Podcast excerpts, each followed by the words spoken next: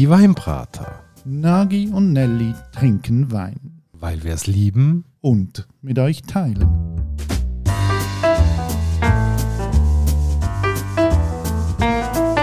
Hoi Nagi. Janelli. Und hallo liebe Hörerinnen und Hörer zu einer neuen Vibrator-Folge. Und heute haben wir etwas ganz Interessantes auf dem Tisch, nämlich etwas, was wir noch nie hatten und wo ich jetzt gar nicht unbedingt mit Wein in Verbindung gebracht hätte. Was ist es, Nagi? Sherry. Was ist Sherry? Wie kommen wir auf einen Sherry? Angefangen hat es mit YouTube, würde ich sagen. Ja, wir haben es dort äh, ein Doku reingezogen auf YouTube. Und ähm, ist ja vor allem auch irgendwie darum gegangen, weil man meint ja immer Sherry, Wein. Äh, nein, das muss doch irgend so ein härtalkoholisches Getränk sein, wenn man den Namen hört. Ja, wo aus England kommt, weil es heisst ja auch noch Englisch, oder? Ja, richtig. Oder es tönt zumindest Englisch. Ich habe es noch nie getrunken, mein ganzes Leben nicht. Ich kenne Sherry eigentlich nur aus meinem Lieblingssketch Dinner for One, wo die Miss Sophie ja sagt, I'll have Sherry with the soup, please. Und auch dort habe ich gedacht, okay, das ist jetzt so ein englisches Getränk, aber wo wir in die Doku geschaut haben, sind wir auf eine total faszinierende Welt gestoßen, die auch nicht in England ihren Ursprung hat, sondern in Spanien. Und zwar ähm, wirklich im südlichsten Teil von Spanien, in Andalusien. Er streckt sich von Cadiz am Meer, also wirklich die grosse Hafenstadt und ähm, wichtige Stadt auch in früheren Zeiten,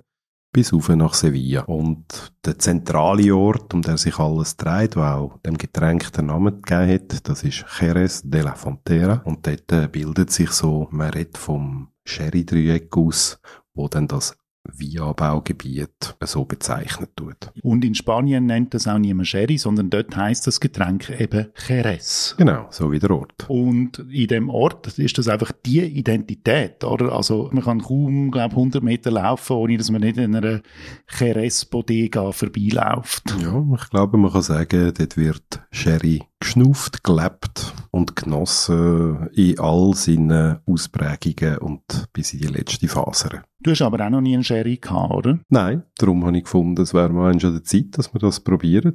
Gut, bevor wir jetzt sagen, von wem der Sherry ist, finde ich, müssen wir jetzt ein bisschen genauer erklären. Also, was ist ein Sherry überhaupt? Was zeichnet der aus und, und wie kommt man zu dem Getränk? Weil im Gegensatz so zum klassischen Wein, wo wir ja wissen, wie der hergestellt wird, ist das etwas völlig anderes. Ja, so wie immer gehen wir zurück in die Zeiten der Römer, sagen wir es mal so. Ähm kurz vor den Römer sind die Phönizier dort gewesen. und das sind die gewesen, die die ersten Rebstöcke zumindest äh, nach dem, wo wir können recherchieren, dort angebracht haben und einen ersten Weinbau kultivieren haben, bis dann nachher eben das Römische Reich gekommen ist und sich dort dann auch weiter ausbreitet hat, ähm, so eine gewisse Evolution und ähm, Anbauausweitung dann stattgefunden hat. Und ich glaube, das Besonderste ist dann nachher auch ähm, Besetzung von Spanien durch die Mauren, also die Berberstämme aus äh, Afrika, die übers Meer gekommen sind und dort sich nachher in Spanien sehr lang gehalten haben. Und dort war es ja fast so weit gekommen, dass dann äh, der Weinanbau flöten gegangen wäre, deutsch gesagt, weil ähm, der Kalif dort zumal hat dann ähm, ziemlich strikt wollen halt den Koran durchsetzen und dort steht halt drin, es wird kein Alkohol konsumiert. Und dann hat man ihn aber können überzeugen, weil man ihm gesagt hat, ja, aber Trauben braucht es für Rosinenanbau. Rosinen, wo sehr wichtig ist für sehr viele ähm, Teller, wo man kochen tut in dieser Küche.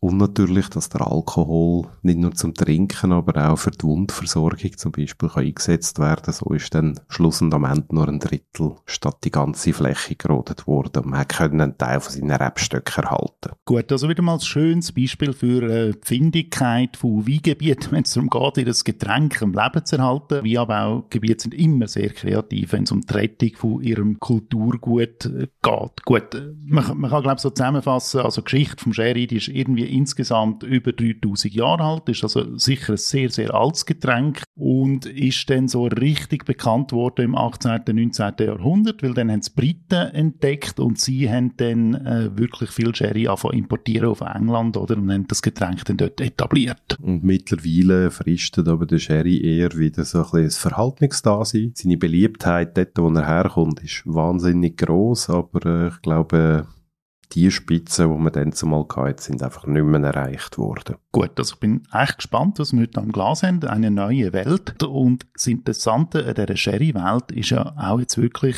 die Herstellungsmethode von dem Sherry. Und jetzt müssen wir aber, glaube ich, Stufe um Stufe schnell erklären, wie der Wein hergestellt wird. Also Klassiker, man tut die äh, Trauben mal ernten und lässt sie vergären. Es entsteht Most und schon bei dem Most schaut man mal genau her und entscheidet, ähm, was von dem Most in welches Produkt denn genau hineingeht. Grundsätzlich ähm, tut man eigentlich so zwei Linien dann nachher entscheiden oder festlegen für den Ausbau. Reduktiv. Die Spanier reden auch von der biologischen Linie. Können wir nachher noch drauf sprechen. Oder eben einen oxidativen Ausbau. Ähm, das Spezielle an dem reduktiven Ausbau ist, der Wein kommt ins Fass, das Fass wird aber nicht ganz gefüllt, so dass sich ein Florhefenteppich bilden kann. Also das ist quasi wie so eine Schicht oben drauf, wo dann eben dazu führt, dass äh, die Flüssigkeit unten dran versiegelt ist und dass keine Luft mehr daher kommt. Genau, weil die Florhefe, die hat eigentlich so die Eigenart, sie nennt sich Flor, entsprechend dem latinischen Wort Flor, Blume. Und die Blume, die schwimmt, äh, man sagt, auf einer Art Wachsschicht und das gibt dann wirklich so die Trennlinie zwischen Wein und Luft, so dass der eben reduktiv und nicht oxidativ ausgebaut ist. Oxidativ wäre dann das Gegenteil. Wir haben die Florschicht nicht. Der Wein kommt bewusst mit Luft in Kontakt, tut er durch das ähm, intensiver anders streifen, entwickelt ein anderes Geschmacksbild. Und darum kann man eigentlich die beiden Linien so gut unterscheiden.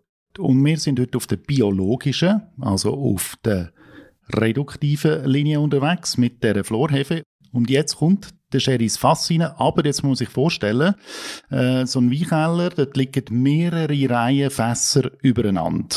Oder? Fünf, sechs, sieben Reihen.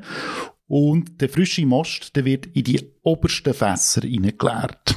Das heißt, in der untersten Fassreihe liegt der älteste Most und dort nimmt man jetzt einen Teil raus und füllt sie die Flaschen ab.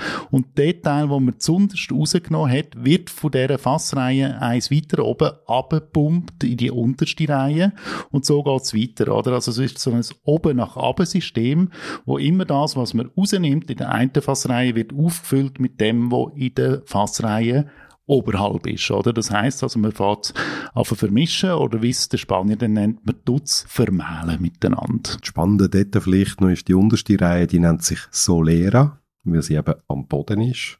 Und die Reihe oberhalb, die nennt sich Criaderos, auf Deutsch übersetzt Kinderstube.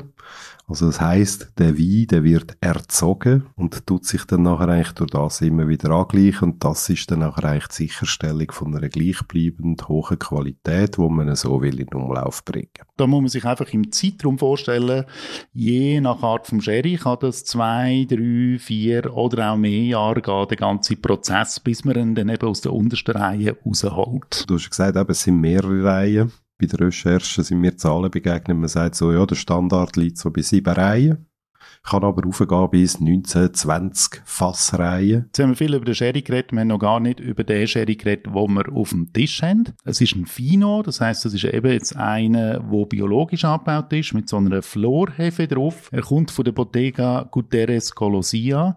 Man sagt, das ist einer der kleinsten, aber von den besten Betrieben in der Gegend. Er ist die in der Stadt El Puerto de Santa Maria. Bodega selber ist so einem Fluss gelegen, wirbt auch damit, dass sie die einzige Bodega ist, die einem Fluss liegt und hat eine lange Geschichte, ist 1868 gegründet worden, mehrmals durchverkauft worden, bevor sie dann so in die Familie äh, Guterres reingekommen ist. Und die heutige Generation, die es führt, ist die Generation den Urenkel, die den Betrieb am Laufen halten und die haben den Sherry abgefüllt, den wir auf dem Tisch haben. Äh, kostet 23 Franken, scheint mir also durchaus zahlbar zu sein. Und jetzt haben wir ganz viel erzählt, aber jetzt müssen wir einfach mal probieren, was es mit dem auf sich hat, oder Nagi? Ja, aber zuerst wenn wir von dir natürlich noch etwas über das Etikett hören. Ja, also das Erste, was mir auffällt, das ist irgendwie so ein Kunststoffetikett, nicht aus Papier das wirkt jetzt vielleicht ein bisschen billig auf mich, aber äh, ja, man hat ein Familienwappen drauf, äh, ganz viel Geschriebsel und so ein Foto im Sepia-Style, wo vermutlich genau die Bottega an dem Fluss zeigt. Ja, also ist jetzt irgendwie weder klassisch noch modern, ist so nicht speziell, würde ich sagen. Speziell an dieser Flasche ist sie hat einen Dreiverschluss getroffen. Ja, und sie sieht nicht aus wie eine klassische Weinflasche. Jetzt nimm mal eine Nase davon, was schmeckst. wahnsinnig nussige Geschichte. Du hast aber auch ähm, ja, so, so einen Hauch Vanille drin. Ob jetzt das daran liegt, dass Spanier extrem gerne amerikanische Eichen benutzen, wie das zum Beispiel am Rioja der Fall ist und wo man auch davon redet, das ist das, was dann besonders den Vanille-Touch gibt, vermag ich jetzt so nicht sagen. Aber es ist ein total spannendes Bild, das sich da ein mit der Nase auftut. Ja, und ich hatte schon mal einen Schluck genommen. Also ich glaube, man kann es nicht mit klassischen Wein irgendwie vergleichen. Der Vergleich haltet nicht stand. Man muss wie akzeptieren, es ist eine, eine eigene Art von Produkt. Und wir haben ja schon einen Schluck genommen, wo er noch ein bisschen wärmer war. Und dort hat es mich sehr irritiert. Dort hat er so gewisse Schärfe drin gehabt. Und jetzt haben wir ihn noch ein bisschen abgekühlt.